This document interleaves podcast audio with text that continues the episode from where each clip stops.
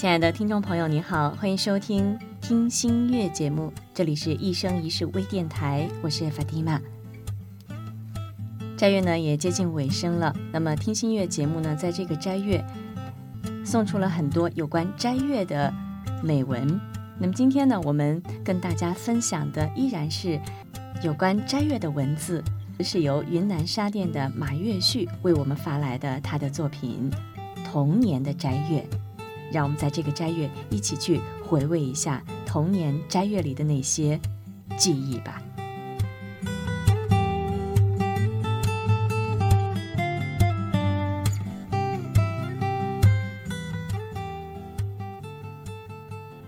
晨礼的时候，以妈姆通知大家，今年的斋月只剩不到五天的斋了。突然间，对斋月依依不舍。是啊。美好的时光总是那么短暂，斋月又要离我们而去，谁也说不清明年的斋月里是否还会有自己的身影，是否还能和斋月再有约定。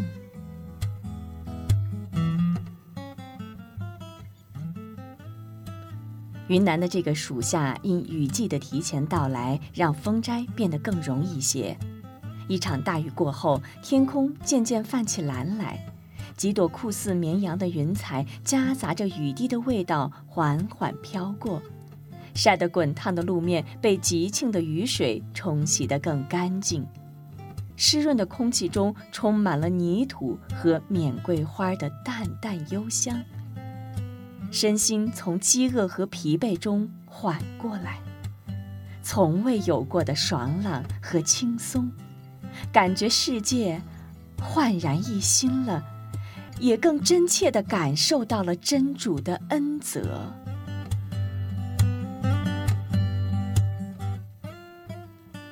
雨后的和谐广场透亮和安静，偏西的太阳穿过沙埂上的清香树，洒在大寺的墙壁上，大寺显得更加圣洁和辉煌，让每一个信士的内心对真主的朝房更加的肃穆和恭敬。迪戈勒拜后，和其他教亲一起坐在大殿门口的月台上，等待着开斋。这静静的等待，对每一个斋戒者来说，是最具有意义的。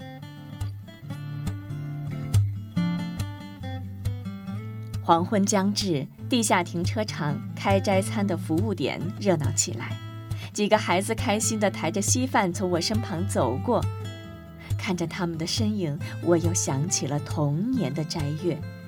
不惑之年的我，总是喜欢在时光的长河中打捞那些童年趣事儿，重温儿时美好的记忆。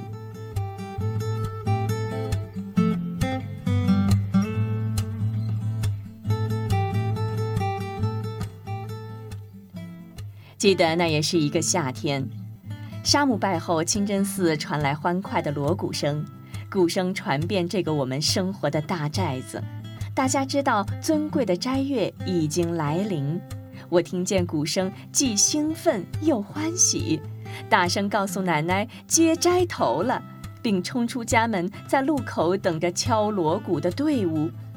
锣鼓声由远至近。心跳也随锣鼓的节奏而加快，内心的激动融入这震撼的鼓声里。我和小伙伴们加入到敲锣鼓的队伍里，开心地跟着鼓队从东营跑到西营。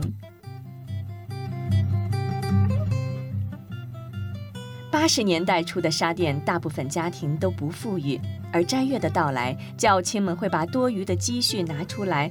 抽天课散捏提，帮助困难的家庭。而对我们这些孩子来说，斋月不仅是饭桌上的食物变丰盛了，最重要的是晚上可以和小伙伴们去清真寺礼拜、吃油香、玩躲猫猫。那个年代，清真寺是孩子们的乐园。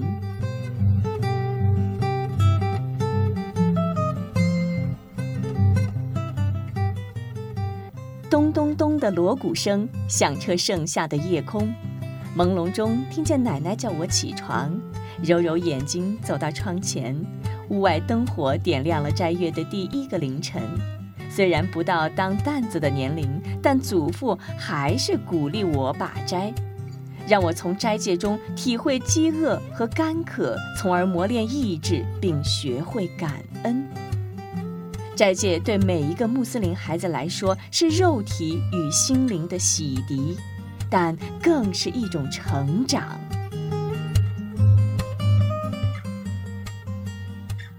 吃完封斋饭，和姐姐坐在院子里的枇杷树下，听着祖父给我们讲优素福圣人的故事。田里的蛐蛐儿和青蛙在为斋月的到来而歌唱。清真寺里的广播里传来古朴悠扬的赛亮声。晨礼后，黎明的曙光迎来了斋月的宁静与祥和。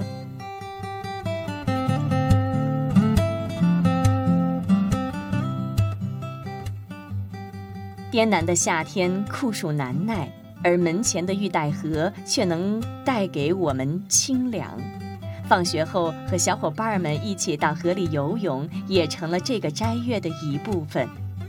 我们畅游在凉爽的河水里，奶声奶气地把游在河面上的大白鹅吆喝开。河畔柳条下，老水牛悠闲地啃着青草。这样的景致已成为我们这代人永远挥之不去的记忆。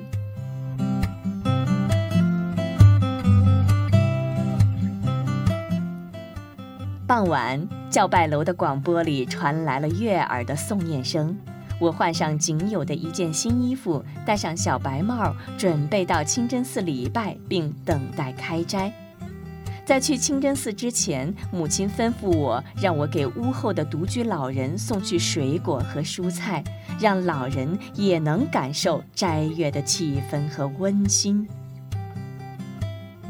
迪戈勒拜后，家家户户升起了炊烟，空气中飘过松毛草和榨干巴的香味儿，斋月的味道已经很浓了。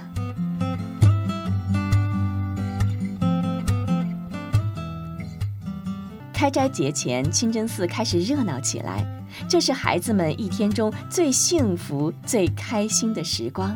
有捏贴的人家会炸油香，或从供销社买水果糖来传给每个清真寺礼拜的教亲。由于那个年代物质匮乏，这些食品也能让我们这些孩子垂涎欲滴、喜笑颜开。刚刚富裕起来的万元户用小推车推着瓶装的鲜橘汁来分给大家，这样的待遇更是让我们乐不可支。当开斋的钟声响起，我们迫不及待地品尝开斋的食物，那种满足只有斋戒的人才能体会。那种美味和快乐，也只有斋戒的人才能临近。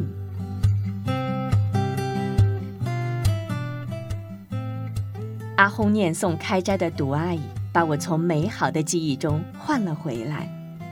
三十多年过去了，儿时和我一起度过斋月的亲人和伙伴，有的已经离我而去，但斋月的快乐和祥和仍旧没有改变。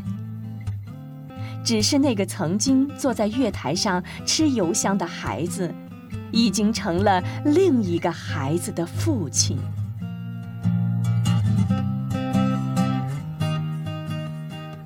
斋月的脚步渐渐远去，斋月留给我们的是饥渴，是忍耐，是成长，是感恩，是真主赐予的无限恩典。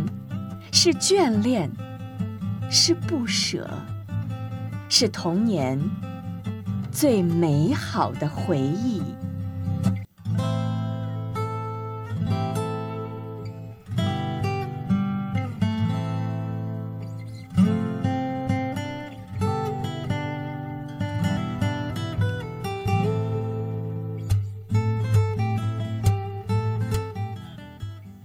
童年的斋月来自于云南沙甸的马月旭朋友。亲爱的听众朋友，在刚才的童年的斋月的记忆当中，让我们也回忆起那个懵懂、快乐、无忧无虑的童年。希望在今天的斋月当中，我们依然能够找回那些曾经快乐、幸福的欢笑声。好了，亲爱的听众朋友，今天的听心月节目呢，到这里就结束了。听心月美文，感受信仰之美。感谢您的聆听和陪伴，法蒂玛在这里祝您晚安。